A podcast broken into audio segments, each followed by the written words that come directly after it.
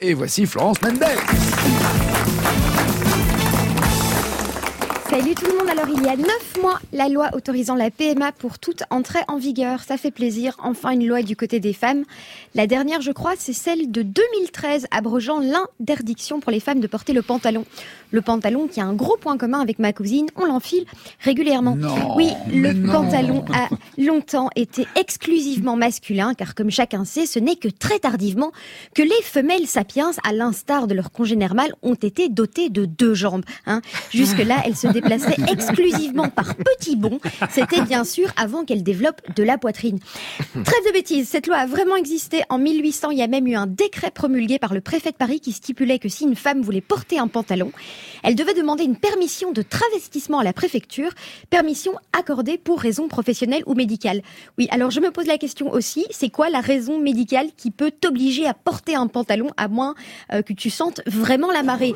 Mais euh, revenons-en à mon sujet de base. On en revient au biscuit. ouais. La loi sur la procréation médicalement assistée.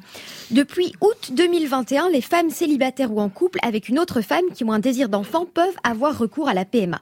La PMA qui est l'inverse du PMU, t'arrêtes de tout miser sur un bourrin. Mais entre la loi et la réalité, il y a un écart énorme. On se croirait entre les incisives de Yannick Noah. En fait, euh, En effet, les procédures ont du mal à aboutir tant les délais d'attente sont longs. Cela peut mettre jusqu'à deux ans. Alors, je le disais en début de chronique, cela fait neuf mois que la loi a été promulguée et finalement, tout ce qui est sorti, bah, c'est du vent. C'est pas une grossesse, voilà, c'est de l'aérophagie. Rendez-vous compte, ça peut mettre jusqu'à deux ans après les premières démarches pour que l'insémination artificielle ou la fécondation in vitro ait effectivement lieu. En Belgique, ça prend max deux mois. Les meufs, on te les insémine, mais à la sarbacane. Le plus ralent, c'est que c'est euh, vraiment administrativement que c'est chiant. Hein. C'est pas une question de pénurie de gamètes. Au 1er août 2021, il y avait en France euh, 87 926 paillettes de sperme, dont 87 922 appartiennent à Nagui. Alors euh, évidemment, ça doit faire bien plaisir Désolé. aux détracteurs de la PMA pour toutes. Hein. Je te raconte pas leurs arguments moisis. J'en ai vu un qui comparait les bébés issus de la PMA à du maïs génétiquement modifié. Bah non mon gars, fous un bébé au micro-ondes, ça te fera pas du popcorn. Hein. Bon, moi évidemment, je suis pour que les couples de femmes aient des bébés. Il n'y a pas de raison que seules les femmes hétérosexuelles tombent enceintes sans avoir eu d'orgasme. Je les comprends. Elles veulent aussi connaître le bonheur de voir la famille se pencher sur le nouveau-né et dire oh qu'il est mignon. Mais pensez sérieux, il est tout fripé. T'es sûr que le donneur c'était pas un charpey? Ceci dit, ça m'étonne toujours d'apprendre que des gens veulent encore faire des bébés. Je me souviens, le mien, il faisait que bouffer et chialer. J'avais l'impression d'avoir adopté Loana.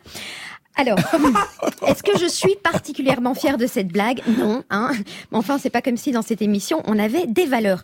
Sans surprise, la droite et l'extrême droite sont contre la PMA. Alors, je rappelle que la fertilité des hommes est en chute libre, hein, les amis. Sans la PMA, ce sera le grand remplacement assuré. Euh, je connais bien le sujet puisque mon ex, il était stérile. Ses spermatozoïdes, ils se déplaçaient pas comme il faut. Ma théorie, c'est qu'ils allaient vers la lumière. Euh, apparemment, dans le sperme des hommes, on retrouve du plastique et du glyphosate, autrement dit du désherbant. Du coup, euh, ça peut peut-être servir pour l'épilation des Bah femmes. Il ouais. faut juste bien viser pour les sourcils. Allez, quelle hypocrisie, quelle hypocrisie. Attendre la PMA pour toutes, pour s'inquiéter des pères absents. Des siècles à élever les enfants seuls sur la tête de Mona Chollet. Maintenant, on va les faire pareil. Faites gaffe, hein, les mecs, on va peut-être évoluer comme les dragons de Komodo ou les pucerons qui, pour se reproduire, sont passés à la parthénogénèse, soit la division à partir d'une gamète femelle non fécondée. En d'autres termes, ça signifie que chez ces espèces, les mâles sont aussi utiles qu'un stérilet dans un cul.